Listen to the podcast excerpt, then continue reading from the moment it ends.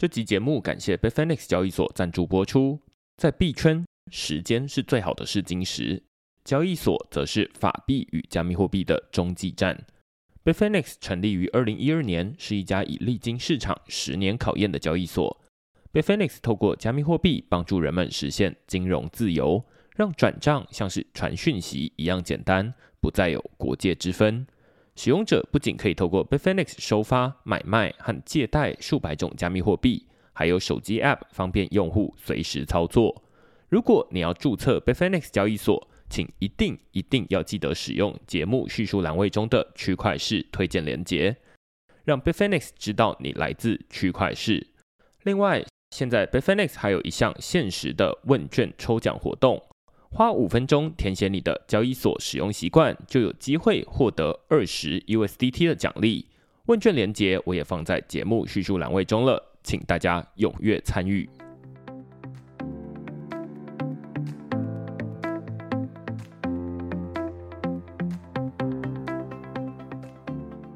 Hello，大家好，欢迎大家来到区块势的 Podcast，我是区块势的作者许明恩。那先简单介绍一下区块势哦，区块是一个礼拜要出刊三封的 email 给付费的会员，那其中一封就是你现在听到的区块式 Podcast。那另外两封我们讨论什么呢？第一封讨论的是 MetaMask Snaps 钱包内建应用商店，让小狐狸钱包也能收发比特币。那这篇文章其实在讨论一个钱包的一个新的功能啦。如果大家有在使用这种加密货币的这个钱包的话，九成以上应该都会听过啦，就是 MetaMask 钱包，或者是大家称它小狐狸钱包。那最主要原因是因为它的 logo 就是一只小狐狸，然后你比较特别的是，你那个箭头移到哪里，然后它那个小狐狸的头就会跟着你在那边转来转去这样子。这个主要是让大家对它有点印象。他们其实是全球应该是下载量或者是使用量最高的一个加密货币钱包。然后最近他们推出了一个新的产品，叫做 MetaMask Snaps。那这个产品是什么东西呢？它其实蛮有趣的，就是虽然它全球很多人使用，但实际上它用起来有一点限制，就是至少你没有办法在 MetaMask 里面放比特币。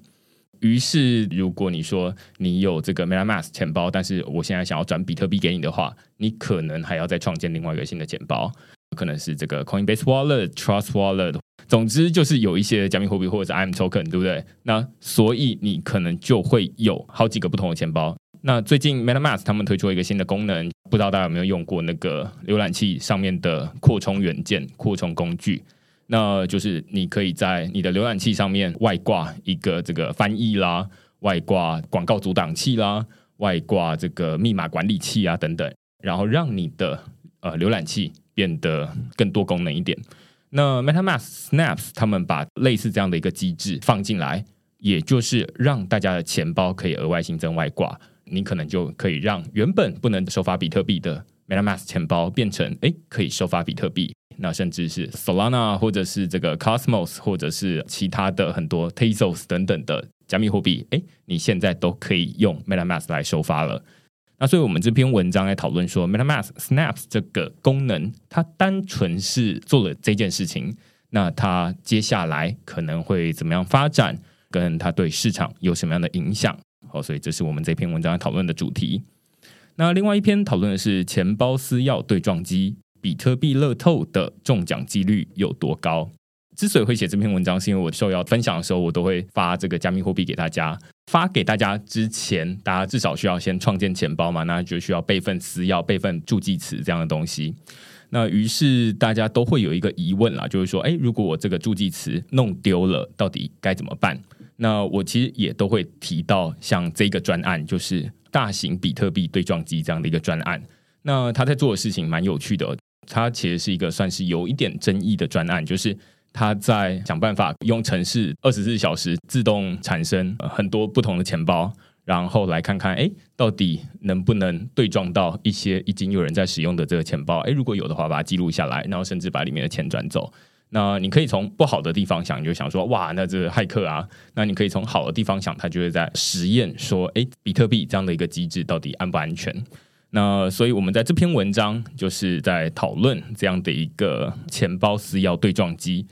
呃，我把它称为这比特币乐透啦，它真的有机会破解大家的这个钱包的私钥吗？然后它真的有机会让大家原本放在钱包里面的资产被拿走吗？所以我们在这篇文章讨论这个主题。那总之，我先告诉大家结论啦，其实就是，呃，如果你要去做这件事情的话，诶，不如你现在出门花五十块买一张大乐透，其实这个中奖的期望值会比较高一点哦。好，那如果大家喜欢这些主题的话，欢迎到 Google 上面搜寻区块势趋势的势，你就可以找到所有的内容了。也欢迎大家用付费订阅来支持区块势的营运。那我们今天呢，要来讨论一个接下来可能几个月。就要发生的一次，可能是区块链的大升级。但是这个升级到底在做什么呢？其实我帮大家在这个网络上面搜寻了一一下关于升级的一些叙述的内容。不要说大家，就是连我自己都看得有点雾煞煞。那于是呢，我每次遇到这种雾煞煞的事情的时候，总是要找一些大神来。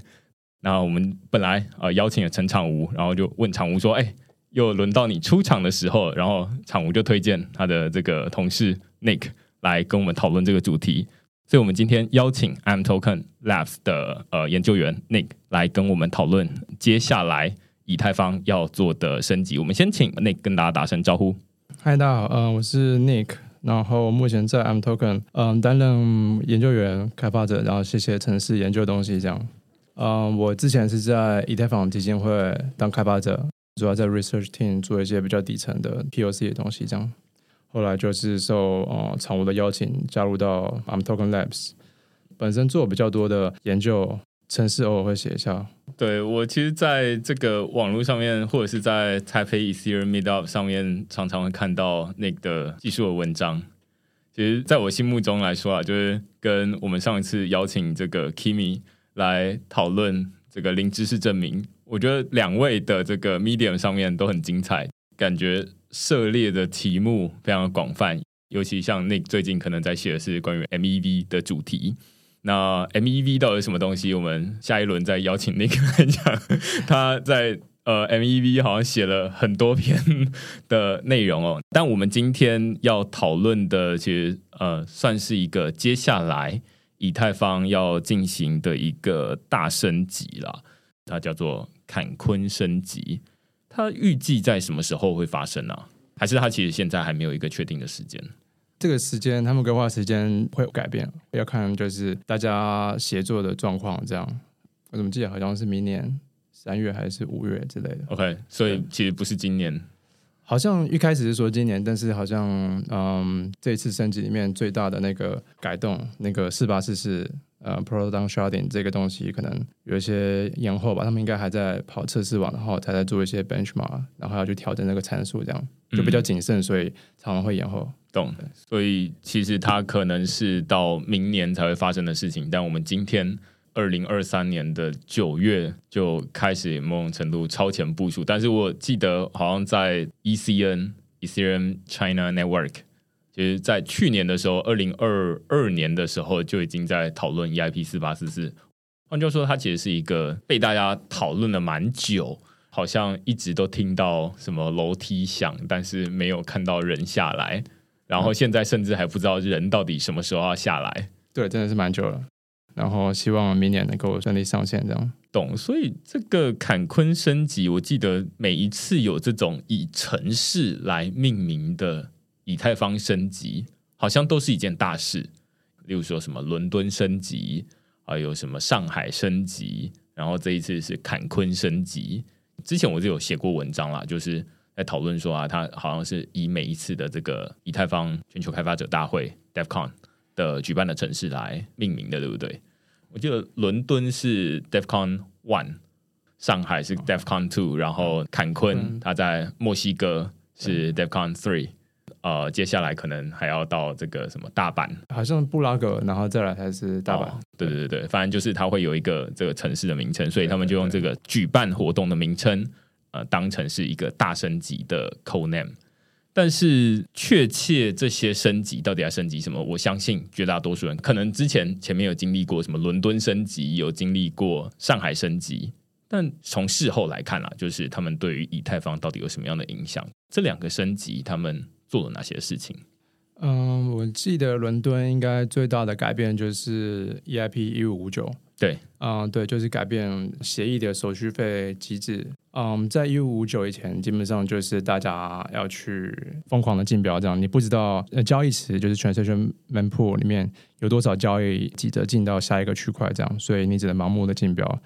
啊、嗯，那就会浪费很多的钱，很多不必要的那个手续费，这样。那 EIP 五五九就是引入一个机制，把资讯放在协议层去更新，告诉大家说最新一个区块有多满。然后接下来一个是手续费往上调，它会呈指数型成长。这样，如果区块都是塞满状态的话，它会呈指数型成长。那主要就是透过迅速的拉高这个手续费，来避免大家还是疯狂抢进这个区块。这样，嗯，然后再来就是协议本身就知道说现在有多拥挤，我就可以去制定那个 base fee 的价格，然后再搭配一些，比如说 priority fee，让使用者让钱包能够更好的去预估说这笔交易，假设说给这样的 base fee 给十好了，然后 priority fee 给一给二。然后我大概预估可以在多久以后被收入区块，或者说假设使用者就给不出来的话，那可能他会等到那个 gas fee 降下来之后，多久之后才会收入？这样就你你可以有更好一个框架去评估你的交易的收入的时间。反过来说，如果你想要在多快时间被收入的话，你该给多少的 gas fee？这样。嗯，所以可以说，呃，伦敦升级之前。在以太坊上面，每一笔送出去的这交易手续费，它其实算是有点浮动，甚至是难以预测的，因为你不知道说啊，到底刚刚说的 memory pool 或者是 mempool，它其实就是一个存满了交易，准备要上链的池子。那这个池子都还没有放到区块链上面，那每一笔交易都会付一个手续费。那当然，手续费越高，理论上你应该是越早被放到这个区块链上面去。但是大家没有一个概念，就是到底现在应该要付多少？因为那边感觉就是一群人在那边，然后好像每一个人就只能猜。当然，这个钱包会帮你猜啦。那但是它可能会有一些例外的状况，于是引入了这种一五五九的这样的一个机制，或者是经过伦敦升级之后，简单来说，最后的效果是帮助大家比较容易知道哦，现在市场情况大概是相对拥挤的。或者是相对没有那么挤的，那于是他可以猜得比较准。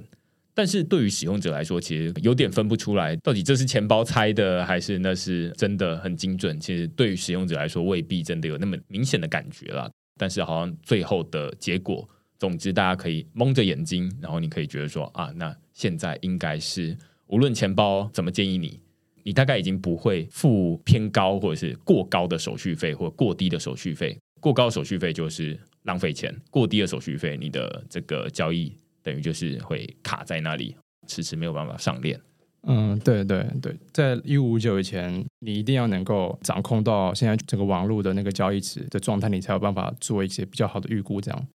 但是一五五九之后，我协议本身我就内建的这些指示权告诉你说，我上一个区块多满，然后我接下来 base fee 会变成多少，大家都可以看得到。因为你要能看到交易池，是你要有很多个节点连到网络各个角落，你才能够监控到不断流动的这些交易，这样你才能够对交易池有个全貌。所以对交易池有个全貌，其实这这个技术这个门槛其实是不低的。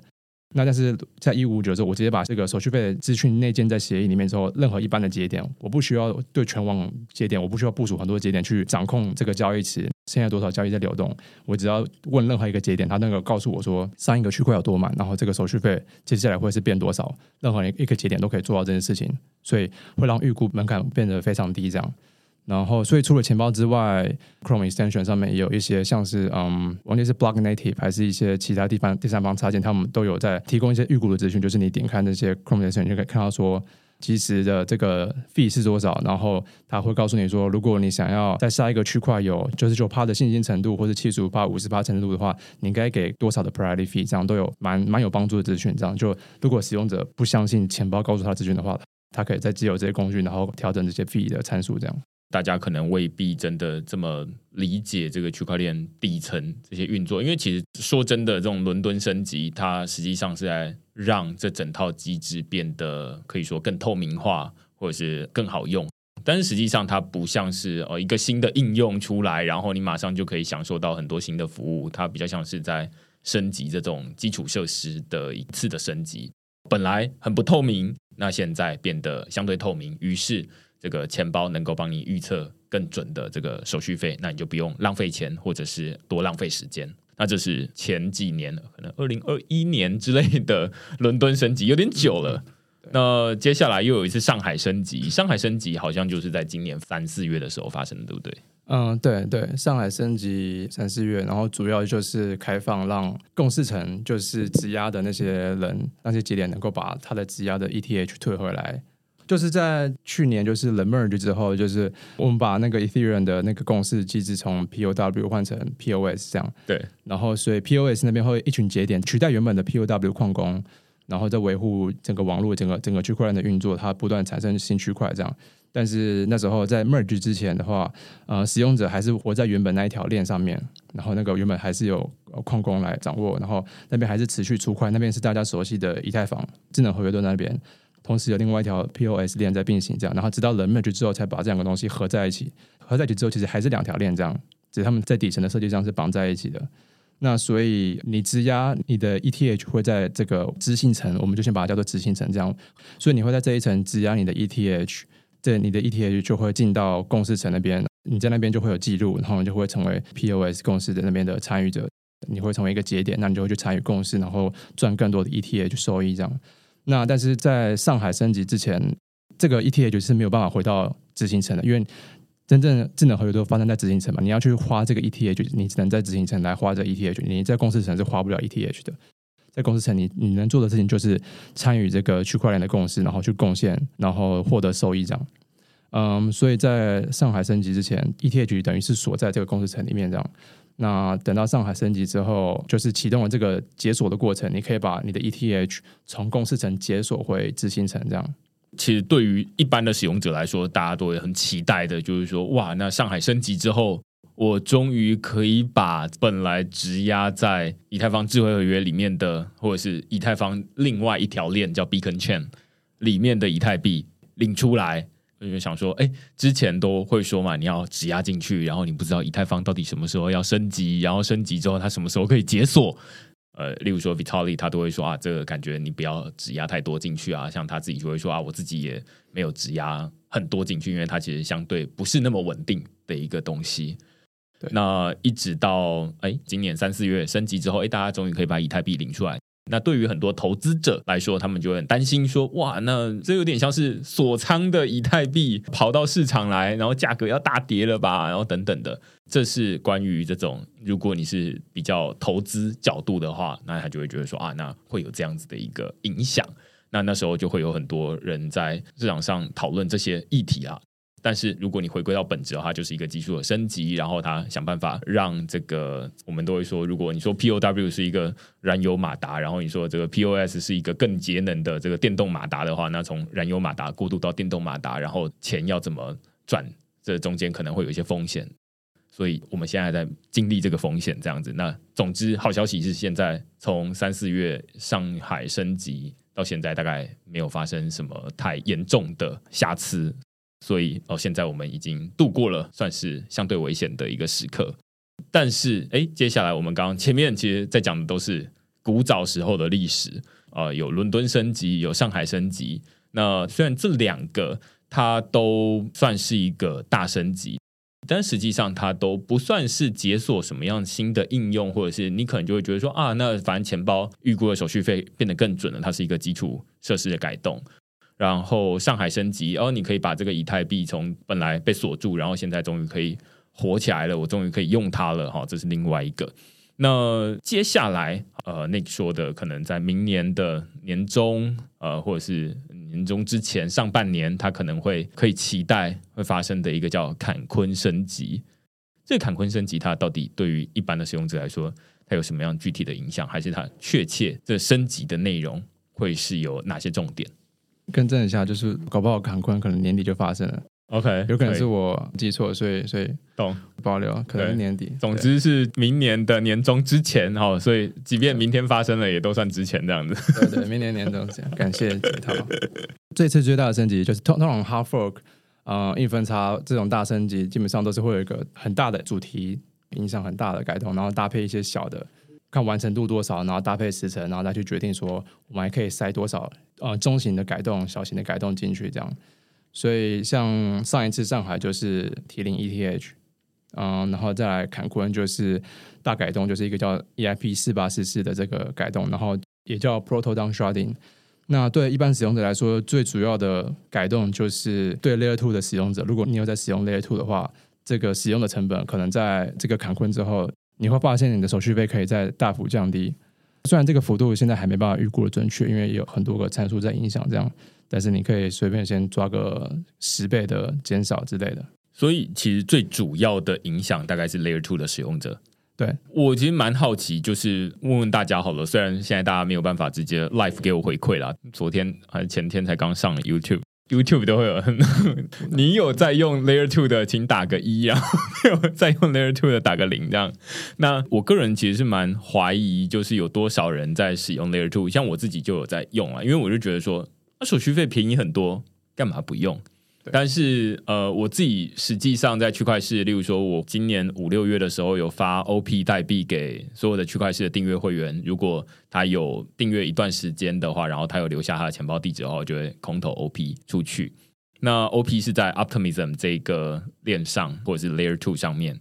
实际上，大家就会遇到一个很简单的问题：虽然我空投给大家，大家钱包里面空空都可以收。但是如果他想要把这个 OP 拿去参与质押，就是抵押到，例如说某一个民意代表身上的话，那他就需要有 Optimism 上面的这个以太币。那可能很多人就会遇到在 Optimism 上面没有以太币的问题哦。所以呃，这其实是我觉得现在可能实际上在使用 Layer Two 的人还没有那么多。但是我觉得如果你有在使用的话，我们现在先假设大家。最终总有一天，未来几年你总有一天会使用的，因为这个看起来是一个以太坊的长期的发展的一个很重要的方向。现在你可能都是在这个以太坊所谓的 Layer One 上面去使用，所以你每一次付的交易手续费可能是几美元、几十美元、几百美元。哦，那牛市的时候甚至有几百美元到几千美元，那都很贵。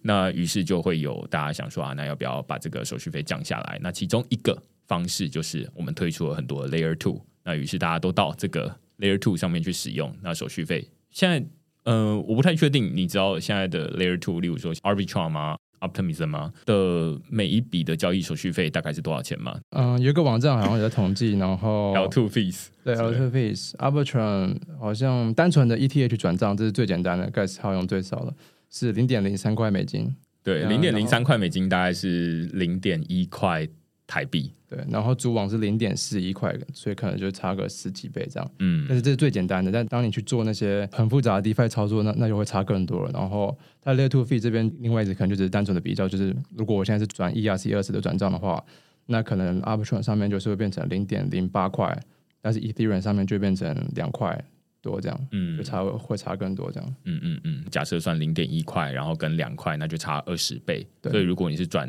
呃，刚刚说 ERC20，例如说泰达币 USDT 啊，USDT 的话，那你可能就会差二十倍。所以呃，如果你要转 USDT，然后你要在以太坊上面，哎，那你不如到 Layer Two 上面去操作。那只是当然，现在大家都会遇到很多问题啊，就是说，哎，我之所以要用以太坊转账，是因为这个交易所只有支援这种啊，例如说台湾的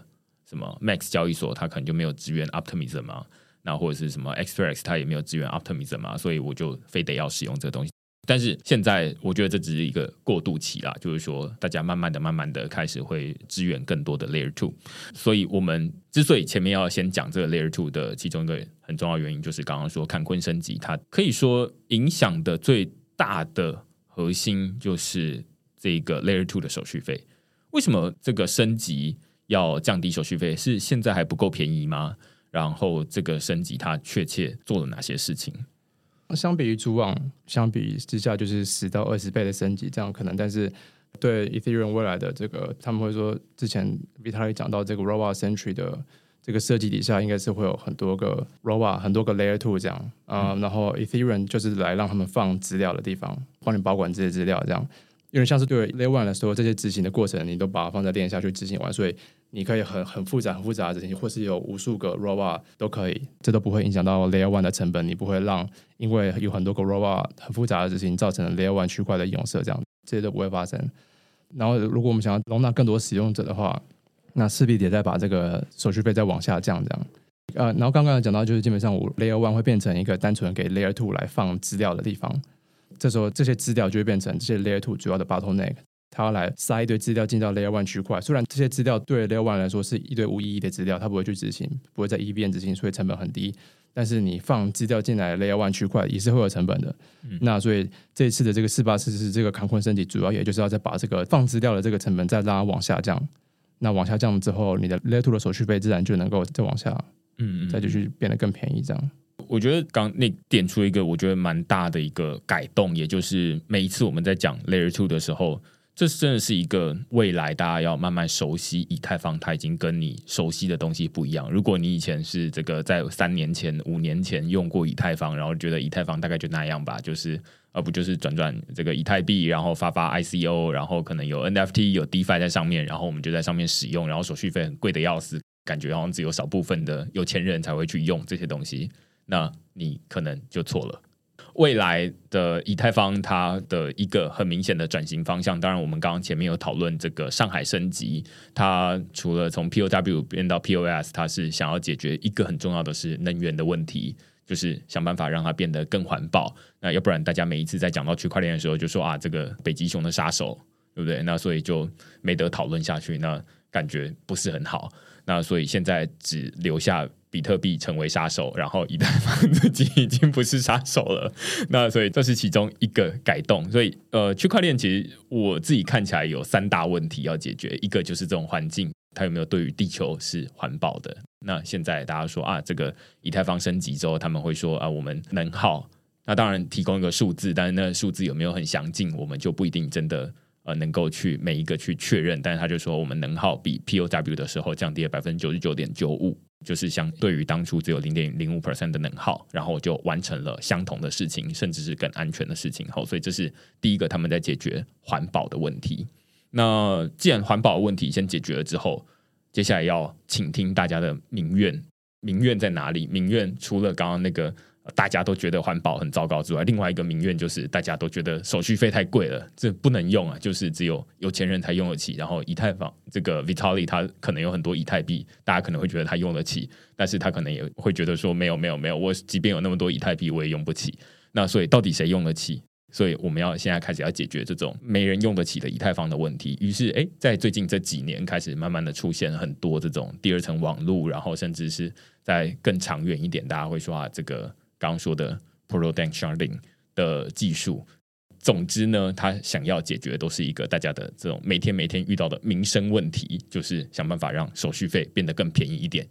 例如说，我现在想要转一百块给 Nick，那我就会觉得说啊，那手续费。就五百块了，那我转一百块，就是感觉好像它限制很多小额的交易，那这样不是很可行，所以大家就推出了这个 Layer Two。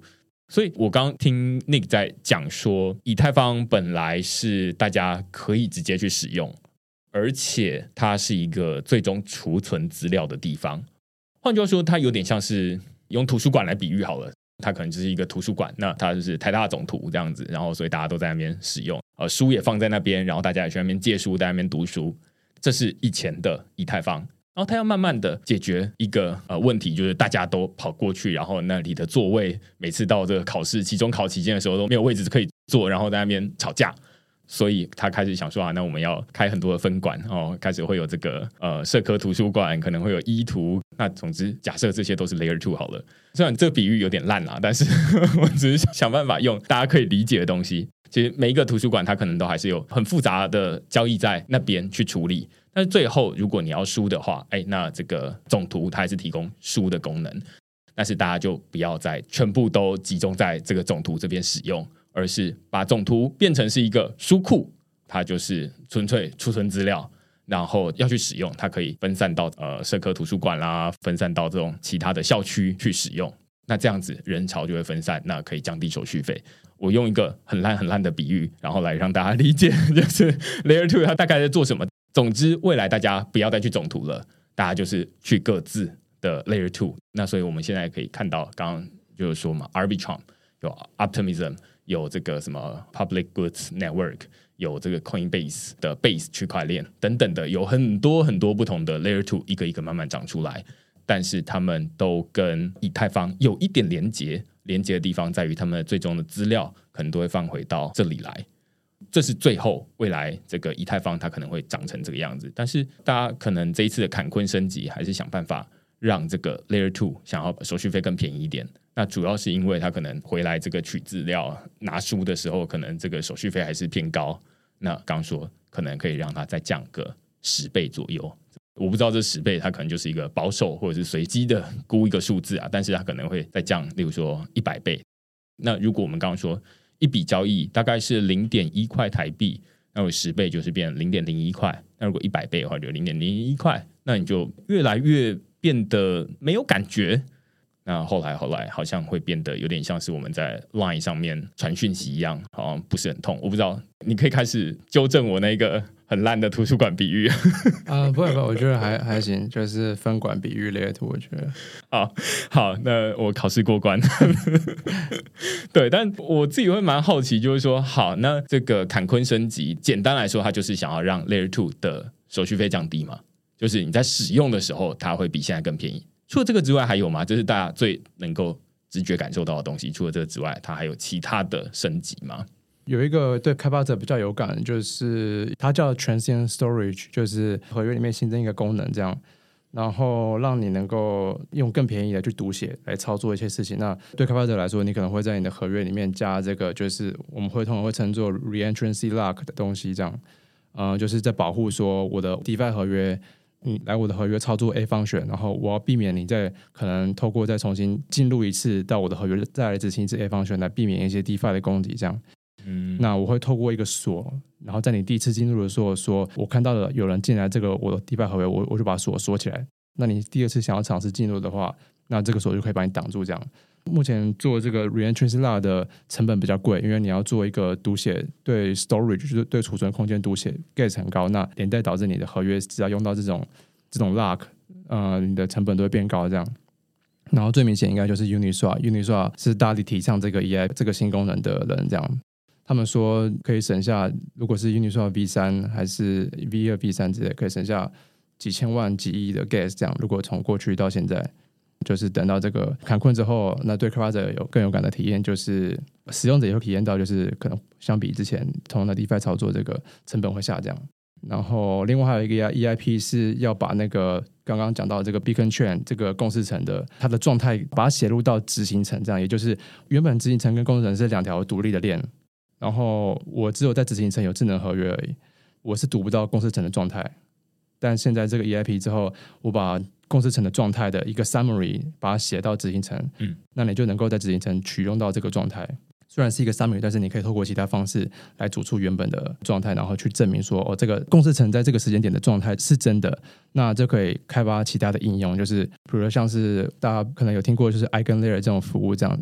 透过 restaking 的服务，我在执行层开一个人力中介的合约，然后让公司层的原本的那个 ETH validator 来做一些额外打工，这样。那我要能够有效的去证明，或是说要求他在公司层的行为的时候，我就要能够读取到他在公司层的状态，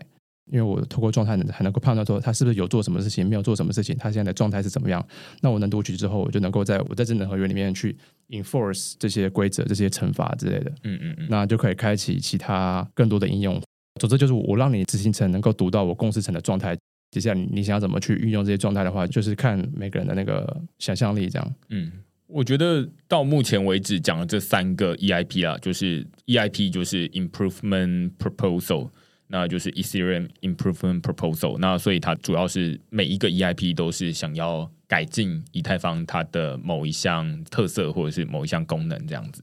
那像这一次刚刚提到这三个 EIP，大家基本上可以把它们合并称为这一次的坎昆升级的其中一部分。那这一次的坎昆升级，大家听到目前为止，大家会觉得说啊，那它就是一个降低手续费。如果我们要用这种大家比较熟悉的苹果发表会这样的一个感觉的话，你可能就会觉得说啊，那他大家可以想象听 Cook 就会跳出来，然后就会说，哎，你看我们的手机又变得更快了，然后就结束了。他可能不会特别告诉你说他们怎么变得更快的，但是总之最有价值的结论就是。好，那它好像变得更快了，请多付钱出来。那当然，这以太坊不是啊，就是说啊，那我们手续费变得更便宜了，差不多就这样。那其他的可能开发者，他可能就是在开发智慧合约的时候变得更安全一点，或者是在链跟链之间的同步，就是刚刚说的这种呃执行层跟共识层，他们状态的同步会比较及时一点。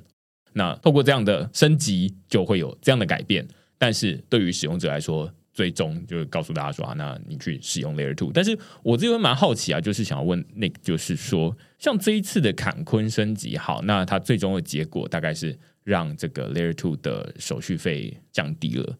它在整个以太坊，我们刚刚说它有三件事情很重要嘛。第一件事情是啊，想办法让这个区块链变得不要那么高污染，而是变得环保一点。哦，第二件事情是让手续费变得便宜一点。第三件事情，我觉得应该是这个使用体验应该是要好一点了。那现在使用体验还有很大的问题要修正。那它在整个以太坊的大方向，假设这是三个，其实第三个可能是我自己加上去的。可能 Vitali 他可能会说啊，前面这两个很重要这样子。那到底这一次的升级，在整个以太坊的长远的发展，如果说有一个 end game 的话，那这一次升级到底扮演什么样的角色或意义啊？其实应该主要就是刚刚的第二点，就是降低手续费，让这个区块链变得更可用。这样，它叫 Proton Sharding，一部分也是因为它有点像是 Sharding 的一部分，就是 Sharding 是这个以太坊规划很久很久的一个技术蓝图。这样，就是我没办法用一条链承载所有人的交易，所以我必须要将链分成不同的区段，或者说分成不同条链。但总之，Sharding 就是分片的意思。这样，我就要把这个链。切开来，分成不同的部分，所以我才不会永远被一条链的这个效能给绑住。这样，所以这个是 Sharding 的蓝图。这样，但是实际上 Sharding 要怎么设计出来，怎么实现出来，有很多种不同方式。那这一次的这个四八四是是有点像是为这个未来的这个 Sharding 铺路。然后目前可能大家有听过，就是叫 Dawn Sharding 的技术。这样，这个是目前比较有可能在未来会实现的 Sharding 技术。那 Proto Dawn Sharding 有点像是在为这个 Sharding 铺路。它会做好一些基本的功能，不管是在共识层还是执行层，都会先搭建好一些基础的功能起来。然后未来当 Sharding 准备上线的时候，我们就是在往后再补更多功能，让当 Sharding 的功能更完整。这样，而不必要到当 Sharding 推出的时候，我们才要所有人，包含 Layer Two 都要再配合它去做大改。这样，所以就先在坎昆推出一个前置作业 p r o t o down Sharding，然后同时也能够让这个 Layer Two 的成本先下降。可能相比于当 Sharding 不会是大幅下降。可能目前就是十倍这样，那你可以预期就是当 Sharding 会带来更大幅的手续费的下降。那它背后的概念，反正就是我要把 Layer One 当成一个放资料的地方，那我要放越来越多的资料，越来越多资料就表示我可以塞更多的 Robot，因为大家都把资料放上来的话，这个资料一定会越来越多。我要让 Layer One 有能力能够承载这么多的资料，这样。我觉得刚刚虽然用了一个烂的图书馆比喻来说啊，这个大家从总图撤出来，然后分散到不同的分馆啦。但是如果我们是图书馆的话，那大概算是好处理，就是呃叫大家自己去就近的自己图书馆就结束了。但是它其实背后，你可以想象，如果一间图书馆你是这个馆长的话，你可能要处理很多背后的 logistic，就是这些各个馆之间要怎么互通啊，然后要怎么处理这种书的调度的问题呀、等等的。那我觉得比较像是在为了最终我们都要让所有人去到其他地方，那我们需要先做一些提前的准备。那这一次的升级比较像是这样子的意义啊。但是我自己会也想要透过这样子来告诉大家说，哎，以前你可能才刚听到呃 Vitalik 他说啊，以太坊最终会走到 ROA centric 这样的一个结果，大家可能会很担心说啊，他会不会只是说说而已？但是你透过这样一次又一次的技术升级，你大概可以确定，就是说，好，那接下来以太坊它大概就是会慢慢的退居幕后，就 Layer One 它退居幕后，然后变成 Layer Two，那很多人都可以自己创一个 Layer Two，像这个 Coinbase 他们也做做了自己的 Layer Two 嘛。至于为什么他们要做 Layer Two，它可能背后有很多的这个商业的考量，或经济的考量，或者是他们在使用情境上面的考量。例如说，Coinbase 他们就会说啊，我们想要把中心化的金融服务，它可能不一定能做，或者他们其实会想要把大家推出交易所，就是你不要一直待在我们交易所里面。我其实有很多去中心化的金融，应该是大家可以去做。只是你以前如果要去体验这些去中心化金融的话，你需要先付一笔很贵的手续费。把这个以太币透过主网提领到 Layer One 去，那 Coinbase 就说，这钱其实也不是我们真的很想收，因为就真的那么贵，那所以你就非得要付这个钱。然后于是他们自己也感觉很无力，最后他们就觉得说啊，那终于现在我们可以推出我们自己的 Layer Two，然后可以在上面建立很多的这个应用。那未来只要付一个很便宜的手续费，甚至是像刚 Nick 说，他如果再便宜十倍，那几乎 Coinbase 你可以预设哪一天他就可以告诉你说啊，那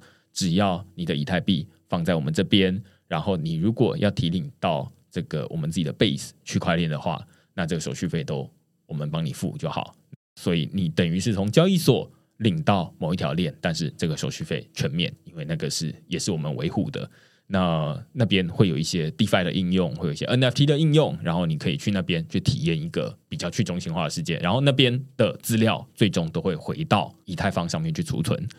透过这样的方式去鼓励大家走入 Web3，走入去中心化的世界，而不是呃都觉得说啊这手续费很贵，所以我才不要过去。然后我过去大家都会问说，那我到底有什么好处？我只有知道说我要付很多手续费而已。那现在就是，哎，虽然不一定马上看到有什么样的应用吸引你过去，但是至少先把那个阻挡你的那个阻力先拿掉，就是啊，那至少不会觉得那么痛这样子。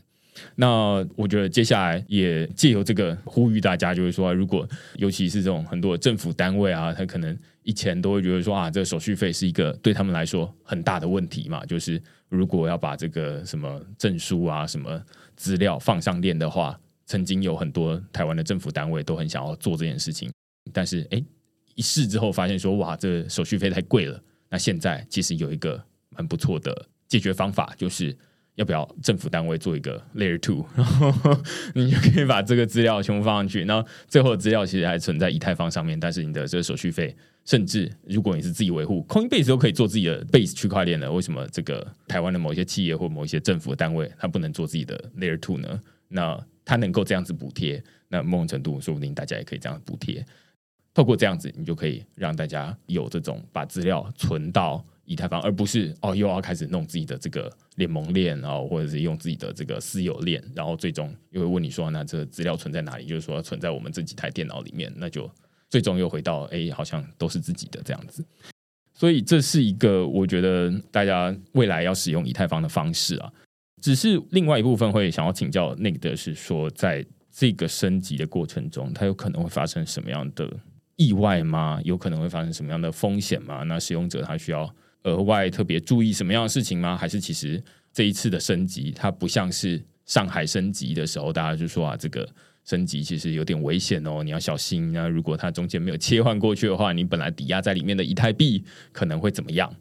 这一次，它是一个相对，就你认知，它是一个相对安全，而且对于使用者来说，它可能是甚至不用知道，它就是慢慢的享受那个成果就好了的一个升级吗？嗯，对，这一次相比于上次的话，那个风险一定是小非常多。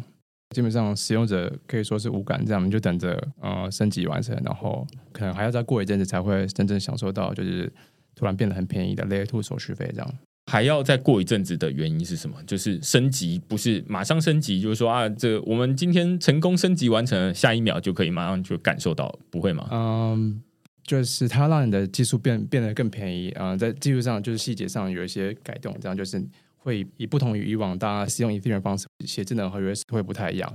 所以你 Layer Two 这边你要去做相对应的修改哦，然后其实就像一五五九，它也不是上线之后大家马上就知道该怎么去预预估这个手续费，马上就享受到。其实，嗯，就我自己观察自己的体验，那时候也是花了好几个月、半年，钱包才逐渐支援一五五九这样，不然大家一开始还是用一五五九以前的那个交易在送这样，嗯，嗯，所以这些都会需要一阵子才能够真正被实现这样。哦，所以实际上这一次的升级只是在以太坊的这个主网上面升级，那但是必须要 Layer Two 那边有配合，最终对于使用者来说，他会觉得说啊，那我们有感觉到这个手续费变便宜了，这样子。对对。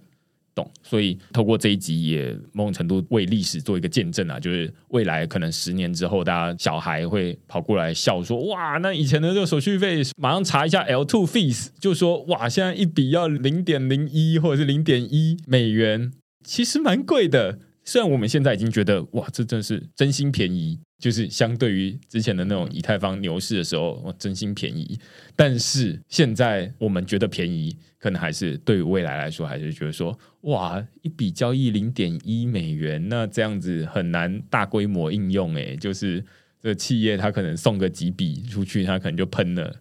好像也不能像这种发讯息、发简讯、打电话一样这么的无感啊。但是我觉得这就是一个技术慢慢的演进的过程啊。然后几年之后，你可能这几次的升级，包含刚刚说的这种呃伦敦、上海，然后坎昆。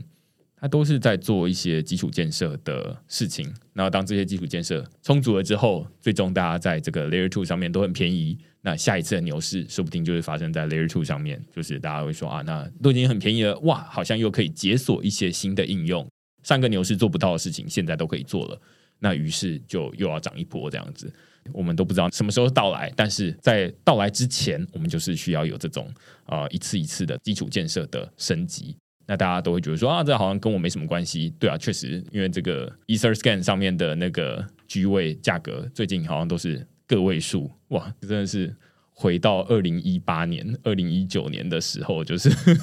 那时候都是什么三，最近好像是七还八这样子，你就可以想象这链上是多么冷清啦。那不止链上冷清，其实连 Podcast 都冷清啊！就是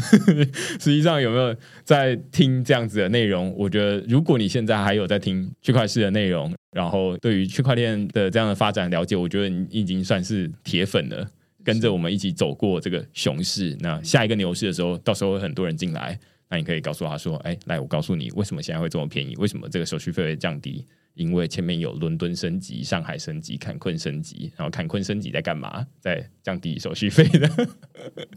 透过类似这样子的方式啊，那大家一步一步参与这个发展的过程，不一定它马上就有哪些应用，但是升级它可以解锁一些新的应用，那就还要等一些聪明的脑袋进来这样子。好啊，那我们今天就非常感谢 Nick 来跟我们讨论这个坎昆升级，然后而且接受我那个很烂很烂的图书馆的比喻。总图，然后变成分图书馆，然后最后大家就不会挤在总图那边读期中考了。那最后大家都可以设备很新，然后不会人挤人的图书馆分馆去准备期中考啊！祝大家都是可以欧趴，现在有点太早了。